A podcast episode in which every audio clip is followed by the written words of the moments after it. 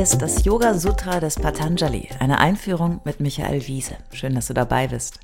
Dieser Podcast ist ein Angebot von Yogaya in Leverkusen. Komm mal gucken, yogaya.de. Teil 43, Yoga Sutra 231 und 232. Wir befinden uns schon auf dem achtfachen Weg, der uns zur Freiheit und Versenkung führt.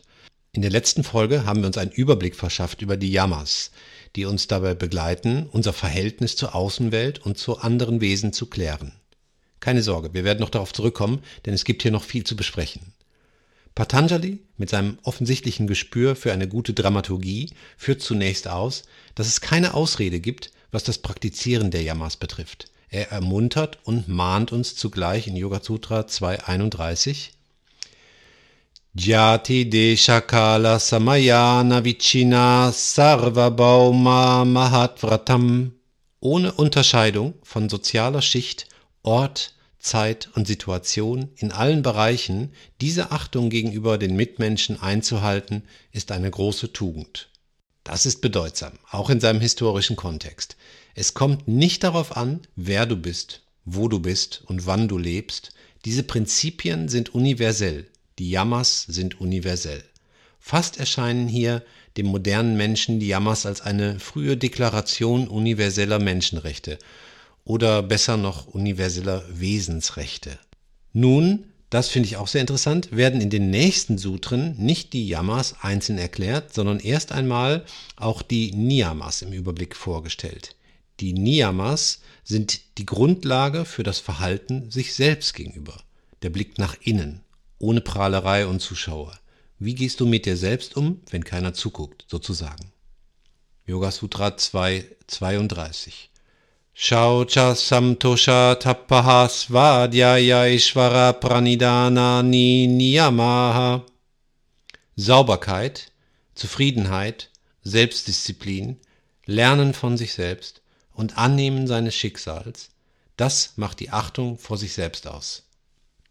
Also, das zweite Glied des achtfachen Wegs, das sind Shaucha, die Reinlichkeit, die Sauberkeit, durchaus auch im wörtlichen Sinn, Samtosha, die Zufriedenheit, Tapas, Leidenschaft und Selbstdisziplin und auch Entsagung, Genügsamkeit, Svadhyaya, Selbsterkenntnis, Selbststudium, Lernen von und über sich selbst, Ishvara Pranidana, Annehmen seines Schicksals, Akzeptieren des größeren Ganzen. Das sind ja schon wieder ganz schöne Brocken, oder? Tja, was hast du erwartet? Wie soll man das alles bewerkstelligen? Wir werden noch sehen. Aber klar ist schon bei der ersten Draufschau, hier geht es um ganz große Themen, die unser gesamtes Menschsein fordern und hohe ethische Maßstäbe ansetzen. Tatsächlich, Yoga ist eine Schau auf die Welt, die das ganze Leben umfasst, ohne Schlupflöcher. Aber alles ist natürlich Auslegungssache. Es kommt immer auf die Perspektive an und manchmal auch auf die Übersetzung. Die Begriffe, die uns hier im Sutra begegnen, sind sehr komplex. Sie sind nie eindeutig zu übersetzen und können immer so oder so ausgelegt werden. Das ist im Übrigen die Gefahr jeder Quelle. Jeder findet das, was zur Bestätigung der eigenen Weltsicht passt. Das ist auch normal und auch schon abgehandelt. Wir können die Welt nur durch unsere Brille sehen. Es geht nicht anders. Das Sutra aber möchte dich auffordern, nicht andere zu maßregeln und für ihr Verhalten zu kritisieren oder zu bewerten. Du kannst damit nicht andere erziehen, du kannst nur dich selber erziehen.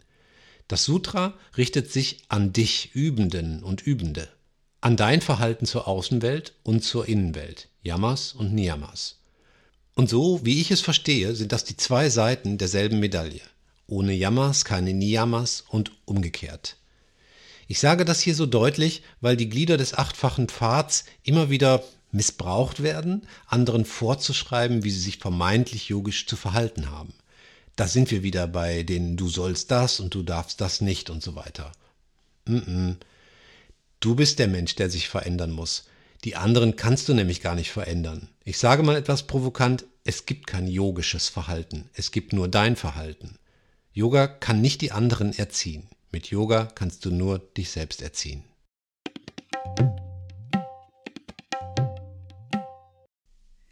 Alle bisherigen Folgen kannst du jederzeit nachhören, auch wenn du jetzt erst eingestiegen bist. Hast du Fragen oder ein Feedback zu der Philosophie-Reihe, dann schreib uns gern oder kommentiere auf unserer Website. Dort findest du auch weitere Buchtipps und Empfehlungen.